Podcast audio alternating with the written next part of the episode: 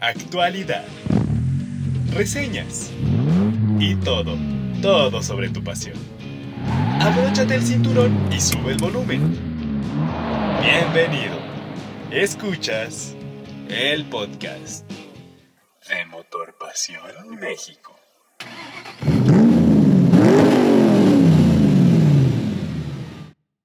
Hola, hola ¿cómo están? Sean bienvenidos una vez más a este, el podcast de Motor Pasión México. Y como siempre se los digo, estamos muy contentos porque estén aquí, porque nos escuchen. El día de hoy tenemos muchísima información relevante como todos los días. Y por supuesto, antes de iniciar con lo bueno, saludo con muchísimo gusto a Gerardo. ¿Cómo estás, Gerardo? Hola Steph, hola Marcos, ¿cómo están amigos? Un gusto estar de vuelta. La semana pasada me ausenté, un poco difícil la semana anterior, pero bueno, ya estoy aquí con muchas ganas de contarles pues sobre lo que estuve haciendo la semana pasada y todas las novedades que han habido en la industria estos días. Y bueno, también por otro lado nos acompaña Marcos, ¿cómo estás? ¿Cómo te va? Muy bien, Steph, y bienvenidos los dos. En la, emisión anterior, este, Ahí estuvimos platicando Mao y yo, y bueno, andaban de paseo, ya luego nos platicarán qué tal estuvo esos lugares bellísimos donde anduvieron. Y muy bien, feliz de estar aquí una semana más, eh, como bien dices Steph, con mucha información, alguna muy polémica, información muy sabrosa para todos los amigos de Motorpasión México que nos escuchan en este podcast. Así es, y bueno, como ustedes ya bien lo comentaron, ¿qué les parece si iniciamos con la información de la semana? un tanto polémica y extraña, pero yo creo que muchos que escuchen esta primera nota van, les van a brillar los ojitos. Y es que una agencia específicamente en Ohio creó una Ford F-150 de modelo 2019, pero que denota eh, o cuenta con características de un modelo anterior, de un modelo viejo, ¿no? Sí, exacto. Fíjate que llama mucho la atención y como lo comento ahí en la, en la nota, en la nota que pueden leer todos ustedes amigos, eh, fíjate que las marcas lo están haciendo bastante bien. En realidad Ford, pues digo, lleva ya décadas como la marca más vendida en el segmento de las pickups allá en Estados Unidos. Eh, igual que ahorita pues ya Jeep ya irrumpió en el, en el ambiente con la Gladiator. Pero fíjate que dentro de toda esa oferta que es muy buena y es, es muy válida y muy efectiva, pues hay todavía mucha gente por ahí que, que siente esa, esa cuestión de la nostalgia.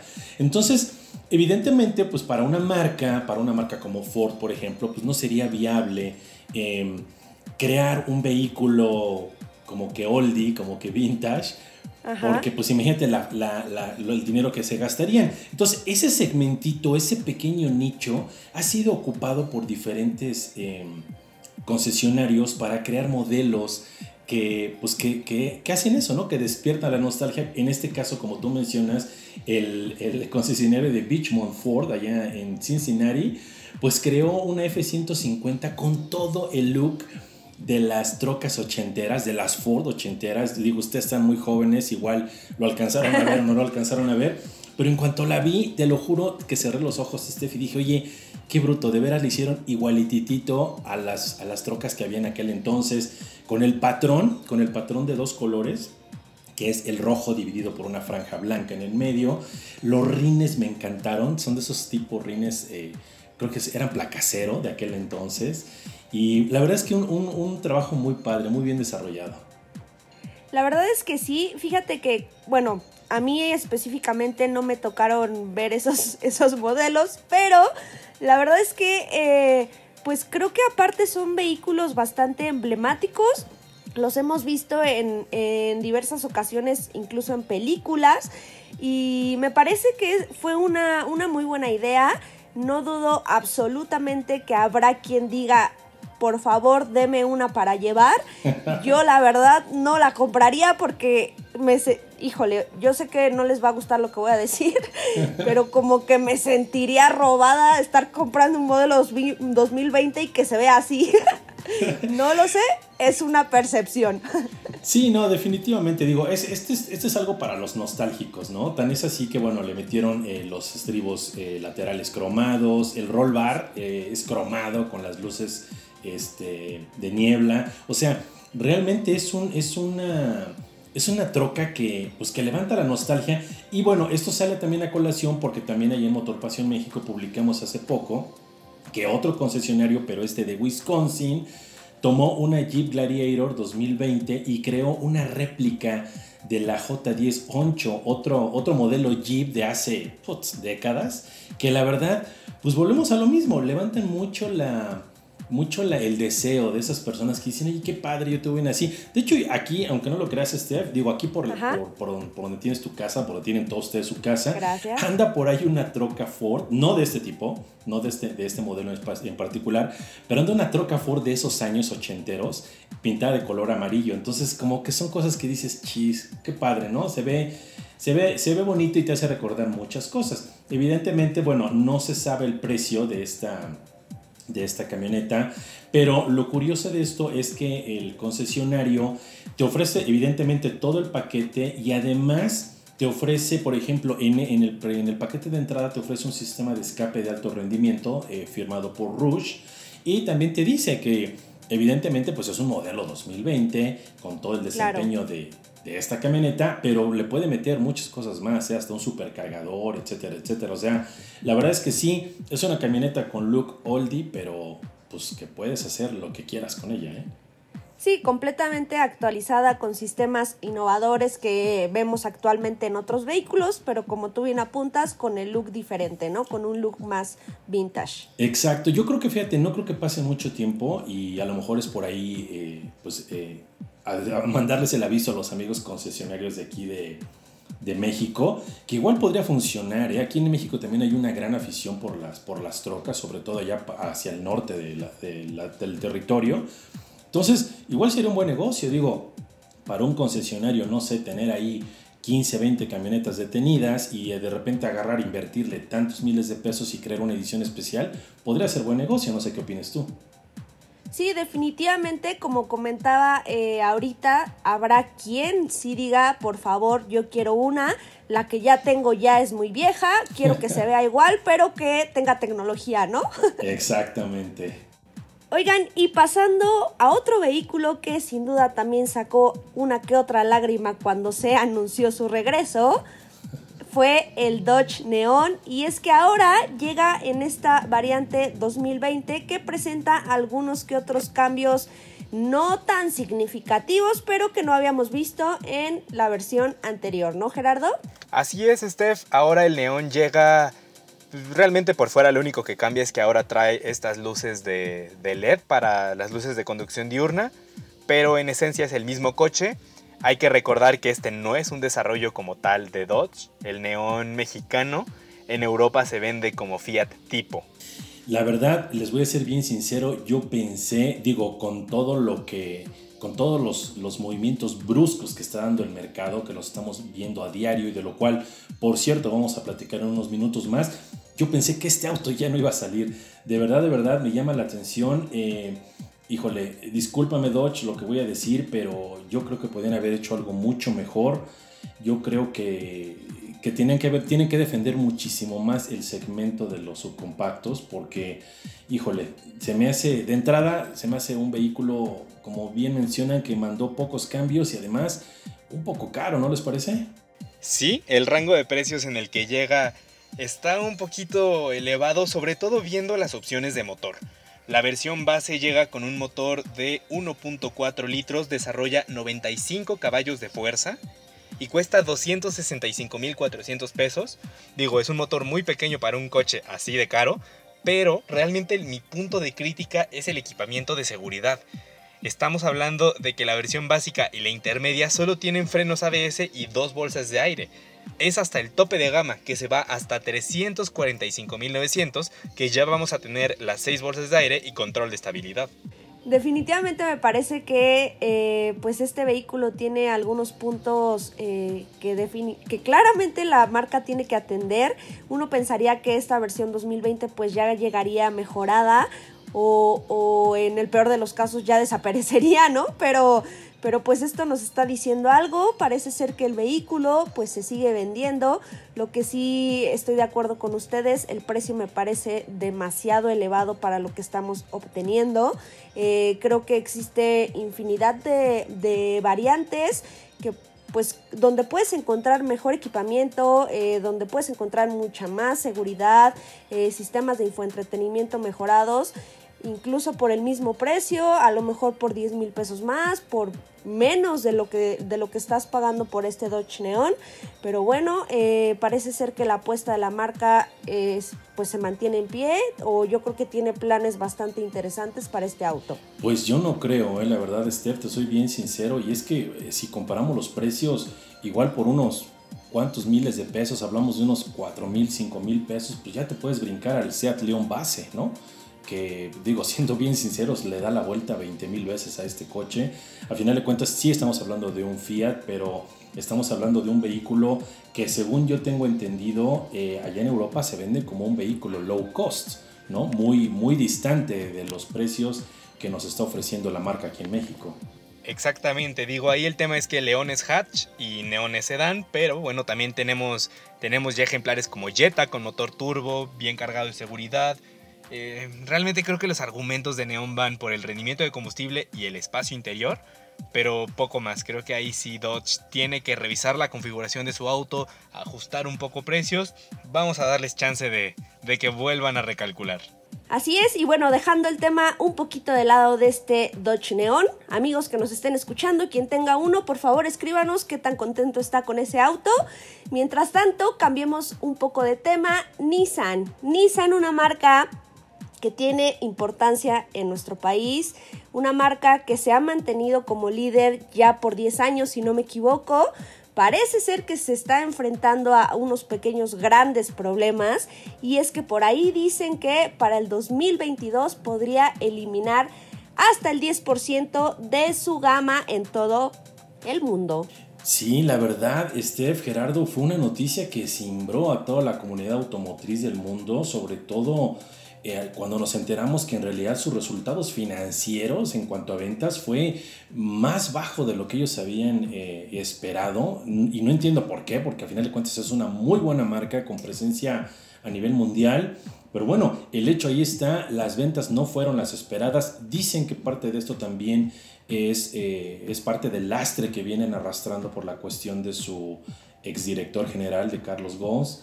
Pero bueno, el hecho ahí está, esta situación que se dio ahora con Nissan, de que además, bueno, la primera medida que tomaron fue que anunciaron el despido de alrededor de 12.500 empleados en sus fábricas alrededor del mundo, algo que definitivamente pues, nos deja pasmados porque estamos hablando de personas pues, que van a perder su chamba en el transcurso de las próximas semanas o meses. Y luego a los pocos días pues resulta que la marca anunció que sí, que efectivamente están analizando eh, disminuir por lo menos el 10% de su gama, de su oferta automotriz a nivel mundial y todo esto a más tardar en el año 2022. Sí, sin duda es una, noticia importante porque además, pues Nissan, digo, en México es el líder del mercado, pero a nivel internacional también tiene mucha importancia. Eh, veo que algunos analistas sugieren que los modelos más afectados por esta reducción podrían ser el, Versa o, el Central, modelos de gama baja. Yo no creo que, que, vaya a ser así, porque al final en Latinoamérica, pues la fuerza de Nissan tiene mucho, mucho que ver con, modelos accesibles. Yo creo que Versa, Centra, eh, March van a seguir en el mercado, por lo menos de, este lado del planeta. Lo que sí es cierto es que sí veo a, los modelos de nicho como quizás las pickups más grandes como el Titan, eh, no sé, también el Nissan 370Z, modelos ya más de nicho también metiéndose un poquito con Infinity, sí los veo en riesgo. Pues fíjate que igual yo creo que otros vehículos que podrían estar, bueno, podrían ser afectados, no sé, eso es lo que yo pienso, pues los sedanes grandes, ¿no? Me parece que la tendencia que, que tenemos ahorita, estos modelos de plano no están participando, a pesar de que Nissan nos ha demostrado que tienen un futuro todavía por venir, específicamente hablando de los que tenemos en nuestro país, que es máxima y Altima pero no lo sé, yo creo que habría que esperar. Eh, yo también estoy de acuerdo contigo, Gerardo, Definitivamente no creo que sean los de entrada porque Nissan siempre se ha caracterizado por eso y me parece que por eso se ha mantenido durante muchos años como líder, justamente por comercializar vehículos accesibles. Entonces yo creo que eh, pues Versa definitivamente va a seguir por muchos años. Pues a mí llama la atención porque eh, los estudios refieren que probablemente uno de los sacrificados sea el Nissan Versa Note que ese posiblemente sea uno de los, de los primeros para donde caiga el hacha. También se dice, yo creo que eso sí es un hecho, que la Nissan Titan pues va para afuera. Lo cierto es que pues, la Titan realmente nunca fue diseñada para ser un líder, ¿no? Sino para que la marca tuviera presencia en este segmento que tiene mucho peso allá en Estados Unidos. Eh, la verdad es que las ventas de, la, de esta pickup nunca levantaron. Entonces yo creo que esa sí es un, es un hecho. También se habla mucho de que vehículos de otras marcas de, la empresa como Infinity, como el Q60 por ejemplo, también se podría ir. Se está hablando de que igual, ¿eh? también hasta de la recién presentada marca Datsun, también podría haber un recorte por ahí. Puede ser, ¿no? No sé, yo no sé qué opinen ustedes o qué opinen ustedes, amigos que nos están escuchando. A lo mejor esos vehículos, como dicen ustedes, como el NERS, como, perdón, como el Versa, pues igual se quedan de este lado, pero igual los van a eliminar de otros mercados donde pues ya no son rentables, ¿no? A final de cuentas. Yo creo que la tendencia va a ser, pues como todas las marcas, que van a empezar a deshacerse de muchos modelos. Ahorita Mercedes-Benz también anda, no, BMW anda también en esa cuestión de que quiere desaparecer modelos de su catálogo para crear más SUVs, que yo creo que es por donde va, va Nissan. Oigan, y pues dejando de lado un poco las noticias no tan favorables, yo les recomiendo que tomen asiento, vayan por sus palomitas porque se viene lo bueno. No que las otras no hayan sido buenas, pero específicamente esta nota que nos va a dar Gerardo, híjole, a mí me emociona demasiado y me da muchísima envidia. Y se trata del Mercedes AMG A45S que se nos fue a manejar a Europa nada más y nada menos que este pequeño hot hatch de 421 caballos de fuerza. A ver, ahora sí Gerardo, suéltate, suelta la sopa de todo. Mira, mientras lo decías se, se me erizaba la piel y es que este coche, mira, es una pasada. Así, para acabar pronto, es una pasada. Estamos hablando del hot hatch más potente del mundo. Lleva un motor y entre comillas de solo 2 litros, 421 caballos, como bien dices, 368 libras pie para la versión S. La versión que no es S tampoco le va nada mal, se queda con 387 caballos. Digo, para un compacto hatchback me parece una potencia de maravilla. Y es que no es solo la potencia del coche, sino lo que Mercedes hizo con el chasis de este vehículo.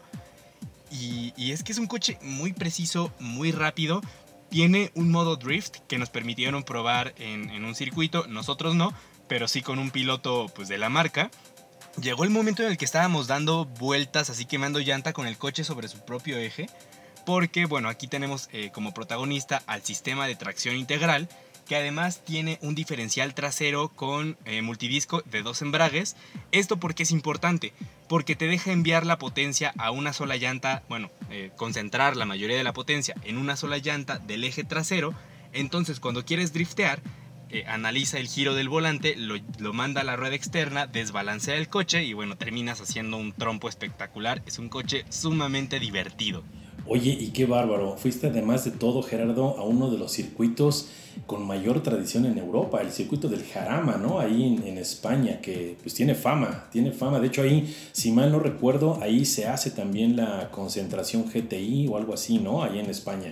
Efectivamente, este circuito del Jarama que yo a nivel personal tenía muchas ganas de conocer, pues porque es el patio de juego de muchos de nuestros colegas de allá de Motorpasión de España y de otros medios. Entonces yo tenía muchas ganas de, conocer cómo, cómo es que se divertían ellos ahí.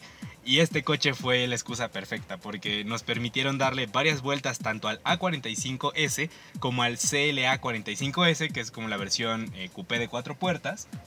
Y el coche parecía que, el asfalto del Jarama era, era un imán. El coche iba perfectamente adherido al, al, camino. Movías el volante hacia el punto exacto en el que querías que se fuera. Se iba, no perdía tracción. Realmente el trabajo de ingeniería detrás de este vehículo es impresionante. Y lo son también sus prestaciones. Es capaz de llegar a 100 km por hora en 3.9 segundos el A45. El CLA45 lo hace en 4 segundos así cerraditos, 4.0. Digo, también por, por no dejar de lado, pues el aspecto estéticamente es un vehículo genial. Me encantó el color amarillo, el, con, esos, con esos rines en color negro, con los calipers en rojo. La verdad es que es un vehículo que exuda deportividad. La verdad es que, como dice Steph, Gerardo, qué envidia. Y dicen por ahí, envidia de la buena. No, no existe envidia de la buena. Envidia es la envidia aquí en China. Pero la verdad, qué padre que pudiste sacarle todo el jugo a este vehículo. ¿Y qué onda? ¿Sabemos algo de precios para México? Bla, bla. ¿Cómo estuvo ahí ese asunto? Sí, todavía no hay precios para México. Yo calculo que va a llegar por ahí de un millón cien, un millón doscientos. Y vale cada centavo. O sea, realmente el trabajo que hay detrás de electrónica y mecánica en este coche hace que valga cada centavo. Va a llegar durante el primer trimestre de 2020 junto con el CLA 45 no nos han dicho exactamente cuándo, pero sí, a más tardar en marzo ya está en concesionarios. Lo que todavía no saben es cuál van a traer, si el CLA, bueno, el A o CLA 45 o la versión S. Lo más probable es que traigan o uno u otro. Aquí cruzamos los dedos porque sea la versión S. Y bueno, algo que me llamó mucho la atención es lo que me contaba eh, un portavoz de la marca. Y es que las versiones que lleguen a México van a llevar un tratamiento especial de insonorización porque bueno, conocemos nuestras calles, ¿no? Y, lo pudimos probar también en ciudad por allá, en, Madrid. En su asfalto, pues el coche se siente cómodo, va de maravilla, pero pues sí habría que revisar cómo se mueve, sobre todo con esos neumáticos, ¿no? De, de, perfil 35 tan bajos, RIN 19, quizás allá son muy buena idea, no afectan la calidad de marcha. Habría que ver con nuestros asfaltos y con esas llantas puede sobrevivir. Pero bueno, es un coche muy cómodo, también muy cargado de tecnología. Tenemos el sistema MBUX que pues tiene inteligencia artificial, ya no hay que decirle ajustar climatizador a 18 grados. O sea, con que le digas tengo calor, el coche ya se encarga de todo. Tiene algo que me llamó mucho la atención, sobre todo pues siendo el extranjero en, una ciudad pues que no conoces, es el navegador, porque además de tener información, en eh, información de tráfico en tiempo real, utiliza la cámara frontal del auto para mostrarte hacia dónde tienes que ir. Es decir, despliega la imagen del camino a través de la cámara frontal y con realidad aumentada te muestra una flecha ah, justo en la calle en la que tienes que dar vuelta. Esto es muy útil, por ejemplo, en glorietas o rotondas, como le dicen allá, de cinco salidas, porque pues para atinarle en cuál, y ahí ya no hay pierde. O sea, la que te está dibujando la cámara es a la que tienes que ir. Oye, pero a ver, y ese, pero eh, digo, se me hace súper genial, o sea, la verdad, pero eso no es muy, muy, ah, no te distrae demasiado. ¿Dónde aparece esa, esa, esa señal? Aparece en la pantalla del sistema multimedia y ahí es de aplaudirse porque la posición de esta pantalla es elevada. Entonces, pues no tienes que desviar tanto la vista del volante y de todas formas no es la única indicación que te da. O sea, el coche te dice tome la tercera salida, el head-up display te muestra un gráfico como de la pues del camino, de la ruta que tienes que seguir. El cuadro de instrumentos también te pone la flecha y la pantalla además te pone el dibujo del camino. Entonces realmente ya tomar mal una salida es porque de verdad ignoraste todas las señales habidas y por haber. Exacto, como que venías cantando y cantando. Aparte me llama mucho la atención, el interior me encantó, los asientos de cubo que se ve que te agarran y te agarran en serio con esas puntadas en, eh, contrastantes en amarillo. De verdad, ya en una de estas fotos que ustedes también pueden admirar amigos ahí en motorpasión.com.mx, el tablero es todo pantalla, Gerardo. Está padrísimo eso, ¿no? Así es, son, en realidad son dos pantallas, pero van unidas por una sola pieza, entonces podría pasar como, como si fuera una sola. Otra cosa que olvidé mencionar y que también es importante es el volante porque además de estar forrado en alcántara y tener el dibujo, la raya en la parte superior para, para saber cómo de su inclinación a simple vista, tiene un par de indicadores redondos, son dos pantallitas pequeñas que funcionan a manera de perilla y esto es para acceder rápidamente a los controles de, de las configuraciones dinámicas del auto, la perilla, perilla pantalla derecha te permite seleccionar los modos de manejo, que son Comfort, Sport, Sport Plus, y en el caso de la versión S tienes un modo Race, y la perilla del lado izquierdo lo que te permite es eh, activar o desactivar el control electrónico de estabilidad hasta en cuatro fases. Pues definitivamente estamos hablando de un estuche de monerías, ¿no? Porque me parece que este vehículo es un claro ejemplo de que puedes tener deportividad en su máxima expresión, pero no dejar de lado pues todos estos sistemas tecnológicos que hemos eh, pues percibido en otros vehículos que a lo mejor no apuntan tanto a la adrenalina, a la deportividad que, que definitivamente eh, pues te ofrece este vehículo.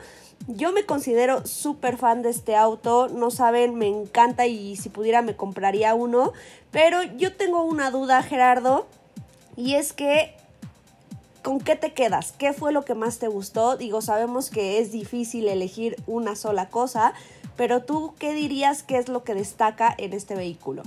Es que no es una cosa la que destaca, sino el conjunto de todas. Es la sinergia, la sinfonía de, del motor con el chasis. Realmente es la combinación de todo lo que hace que este coche sea extraordinario y se corone con la mano en la cintura como el hot hatch más rápido y potente del mundo. Ouch, Volkswagen Golf GTI, perdón, pero, pero así es. No, bueno, es, estamos lejos, ¿no? y bueno, pues ya nada más para cerrar, eh, pues con el tema de este maravilloso Mercedes, ¿nos puedes repetir más o menos en cuánto llegará a nuestro país y cuándo? Pues todo apunta a que va a ser el primer semestre del próximo año, entre enero y marzo de 2020 y los precios todavía no están confirmados. Repito, todavía ni siquiera saben si van a vender el 45 o el 45S.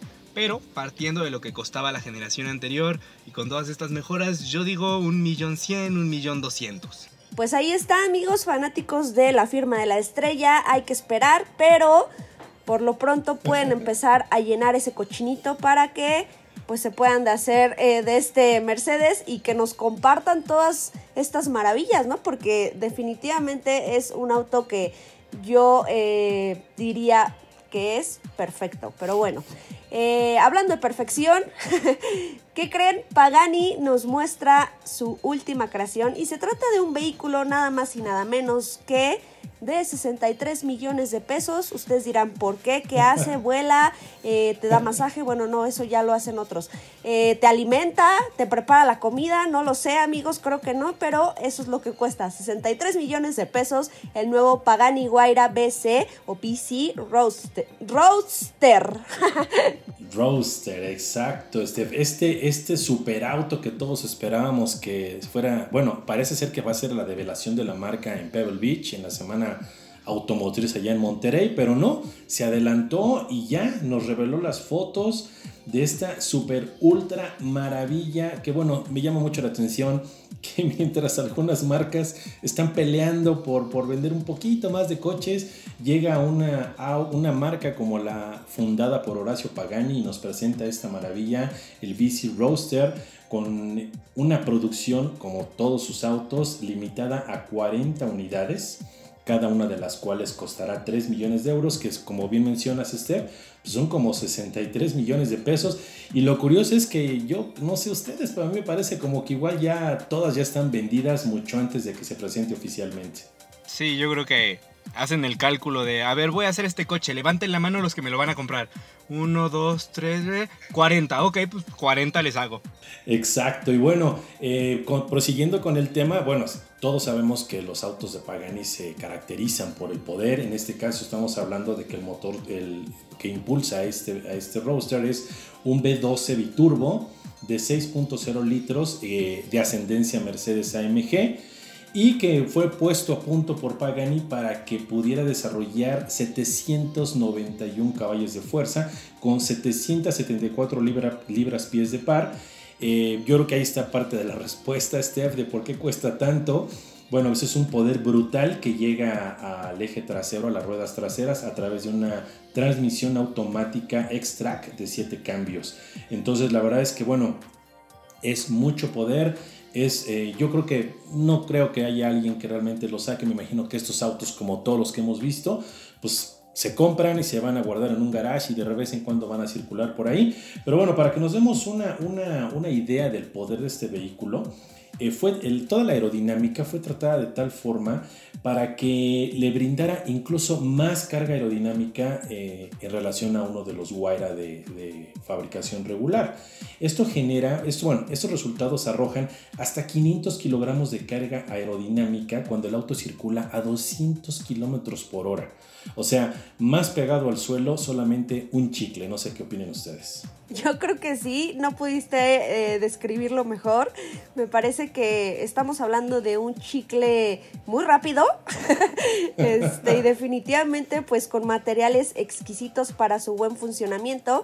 Esto habla de que el vehículo pues si no en su totalidad, eh, cuenta con un porcentaje muy alto de fibra de carbón. Eh, en el interior pues estamos viendo un vehículo también completamente deportivo que te lo hace saber en cada detalle, desde el volante, el cuadro de instrumentos, las pantallas en absolutamente todo eh, te, te, remonta a que tienes un vehículo de carreras incluso, pero por supuesto con, con todo el permiso para que disfrutes de él donde quieras, pero yo también creo lo mismo para quien tenga un vehículo de estos, así como se le entreguen las llaves, va, lo va a ir a guardar a su garage y de ahí no va a salir en 10 años. Lo va a guardar y lo va a llevar al track day eh, su primer día de vacaciones y de ahí hasta el siguiente año que se vuelva a rentar el autódromo, el que sea de su preferencia, pero sí, va a ser un coche que a los 10 años va a tener 200 kilómetros recorridos. Exactamente, y fíjense que un detalle, bueno, el interior como cabe esperar, evidentemente pues está cargado de, de fibra de carbono, de aluminio, pero lo que llama la atención, no solamente de nosotros, sino de muchos otros colegas alrededor del mundo, fue el diseño de la palanca de velocidades. ¿Lo vieron, la perilla? Está genial, parece, parece un pomo de, de, de, perilla de puerta. La verdad es que se ve muy padre, es un diseño muy padre, es un diseño como, tipo, como ovalado, como tipo huevito, eh, en madera evidentemente, contrastando, bueno, haciendo juego con el color de la tapicería de los asientos, con, con líneas alrededor. La verdad es que es un diseño muy padre, les repito, es uno de los muchísimos detalles que tiene este vehículo, evidentemente, que seguramente vamos a ver, bueno, los afortunados que vayan a Pebble Beach lo van a ver allá en vivo y a todo color. Amigos, y bueno, ya casi llegamos al final, pero no nos vamos sin antes darles una bomba que también seguramente les encantará escuchar esto. Bueno, no tanto porque no lo tenemos en México, pero, pero está interesante. Recuerden que hace algunas semanas, si no es que un par de meses, les contábamos que Jetta ya era una marca como tal en China. Ahora eh, esta marca pues levanta la mano con un modelo bastante atractivo, pero no solo en el diseño, sino específicamente en el costo. Y es que estamos hablando de un SUV de nombre BS5 o BC5 o BS5 más bien, perdón, que ronda por ahí entre los 250 mil pesos y 330 mil. Para un SUV, ustedes dirán, a mí me parece un precio bastante accesible. Y es que además no estamos hablando de cualquier SUV, porque me puedes decir, pues un SUV chino que cuesta lo que un Ibiza, eh, me suena lógico. Estamos hablando prácticamente de un Seat Ateca que cuesta lo que un Ibiza en México.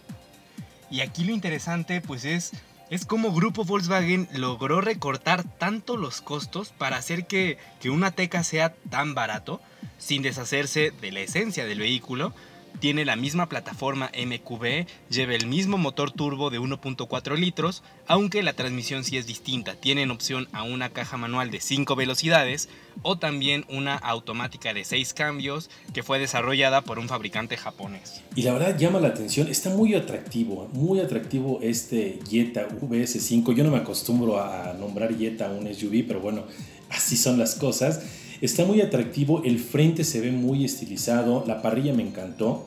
La verdad es que yo creo que van a tener un gran éxito, no solo en China, no, no sé si tengan planes de llevar estos vehículos, esta marca a otros mercados emergentes como India, por ejemplo, pero pues la verdad se ve muy padre, motor turbo de 1.4 litros, 150 caballos, 184 libras pie, pues sí, es una apuesta bastante acertada, ¿eh? Y aparte muy bien equipado para el precio. Eh, encontramos que eh, tiene sensores de reversa, llave inteligente, sensores de luz, eh, climatizador automático de doble zona, rines de aluminio, control de velocidad crucero, entre otros sistemas que complementan pues el equipamiento de este modelo. Me parece que estos sistemas regularmente los vemos ya en los vehículos pues bastante bien equipados y claramente con un precio superior. Nada más recordar que este modelo se fabrica en asociación con FAO, justamente en las instalaciones de la firma en China y lamentablemente pues solo se comercializa en aquel país. ¿Qué es lo que mencionábamos hace tiempo, no, Gerardo y Steph? Que bueno, eh, tenemos a veces la idea de que lo que se fabrica en China es muy corriente, pero también lo, recalcamos alguna vez. Bueno, es que en China hay, hay, como en todos lados, hay distintos niveles de calidad, ¿no? Hay niveles desde si quieres comprar algo de 50 centavos a si quieres adquirir un SUV de excelente calidad como este Jetta VS5, pues también lo hay, ¿no? Exactamente, aquí Repito, lo interesante es cómo lograron recortar tanto los costos en las áreas correctas para dejar su plataforma MQB, dejar el motor turbo, dejar este nivel de equipamiento y además un interior bastante llamativo. Es más o menos parecido al de Ateca. Me queda claro que pues los acabados están abajo de cualquier otra marca del grupo, abajo de Volkswagen, de Seat, de Skoda. Los botones son específicos. Creo que aquí es donde más recortaron costos digo, por lo menos en fotos tiene buena pinta, pero no me extrañaría que todos los plásticos al interior fueran duros, que no hubiera superficies acolchadas. Y el sistema de infotenimiento también es distinto. Sabemos que gran parte del costo de un coche de grupo Volkswagen está en el sistema de infotenimiento. Son unos de los más avanzados dentro de las marcas de volumen y en este caso, pues para recortar costos le metieron, sí, una pantalla táctil, pero con una interfaz y, todo un sistema eh, provisto por un tercero. No es propio del grupo Volkswagen, es un sistema mucho más barato. Oigan, ¿y qué tal con esta novedad de que los nuevos Renault Sandero, Logan y Stepway 2020 por ahí nos sorprenden con algunos cambios interesantes, ¿no? Así es, Steph, la gama de casi acceso a la familia Renault en Latinoamérica se pone al día, se ponen al día Sandero, Logan y Stepway. Y lo menor de las, o sea, lo menos importante de su actualización es el diseño. Sí cambian algunas cosas, ya tenemos luz diurna de LED en forma de C, una parrilla un poquito más grande, algunos retoques en fascia, calaveras en el caso de los hatchbacks pues más parecidas a las de un Megan, pero lo sustancialmente importante en este vehículo es la seguridad algo que se había criticado mucho y que bueno, ahora lo interesante es que ya tenemos cuatro bolsas de aire como equipamiento de serie y que además ya tenemos la opción a control electrónico de estabilidad en las versiones con transmisión automática, que además ya no es una transmisión automática de cuatro velocidades como lo era antes, sino es un cambio CBT. Y evidentemente también eso afecta un poco el precio, supongo yo. En teoría no, eh, los precios por lo menos, digo, no los han anunciado para México, pero al menos en Brasil se quedaron bastante similares porque pues realmente el costo de la transmisión CBT ya está amortizado. Es la misma transmisión CBT que vamos a encontrar en Versa, o bueno, en Versa en Estados Unidos o en Kicks. Y de hecho es curioso porque el motor tampoco es el mismo. El Sandero llevaba un motor de 1.6 litros y ahora también lleva uno de 1.6 litros, pero en este caso es un motor que proviene de Nissan, el mismo motor de Versa, de Note y de March. Desarrolla 118 caballos de fuerza cuando lo alimentas con etanol y 115 libras pie. Oigan, y también pues en el interior vemos algunos cambios que si bien no resaltan más que los que tenemos en cuanto a seguridad, por ahí vamos a, hacer, eh, eh, vamos a estar bastante beneficiados porque ahora tenemos eh, pues esta compatibilidad con Android, Auto y Apple CarPlay. Eh, me parece que para hacer eh, este tipo de vehículos, pues yo creo que ya era justo y necesario, ¿no? Sí, totalmente de acuerdo, Steve. Y bueno, adicional a lo que comentaste, Gerardo, de, de las mejoras a nivel seguridad, pues también habría que ver, ¿no? Si dentro de todas estas mejoras, pues también le hicieron algo a, la cuestión estructural de los vehículos, lo cual definitivamente pues vamos a, saber hasta las siguientes pruebas de evaluación del Latin NCAP, cuando tomen en sus manos estas eh, renovados Sandero, Logan y Stepway para ver, a ver cómo les va, ¿no? Porque en tiempos pasados no les ha ido muy bien que digamos. Sí, no, la última vez que pasaron por ahí consiguieron una estrella de 5 y ese es un resultado que la verdad sí deja que desear. Vamos a ver si además de meterle equipo de seguridad, como dices, también le revisaron la estructura. Y bueno, ya para cerrar, en cuanto al lanzamiento en México, lo más probable es que lleguen a finales, principios del próximo año Logan y Stepway. Habría que ver si Renault se aventura a lanzar nuevamente Sandero, porque bueno, hay que recordar, Sandero dejó de venderse en México hace ya eh, un par de años, el único Sandero disponible es la versión RS que también recibe esta actualización. Entonces, bueno, habría que ver si, si nos quedamos solo con Logan Stepway como está ahorita o también llega ya el Sandero.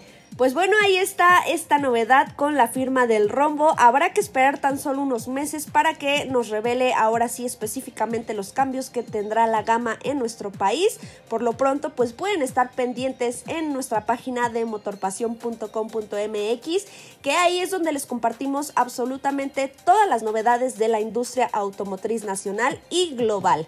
Por lo pronto, que creen? Llegamos a su fin, pero no se preocupen, ya saben que este podcast es semanal y nos pueden encontrar también en las redes sociales que son...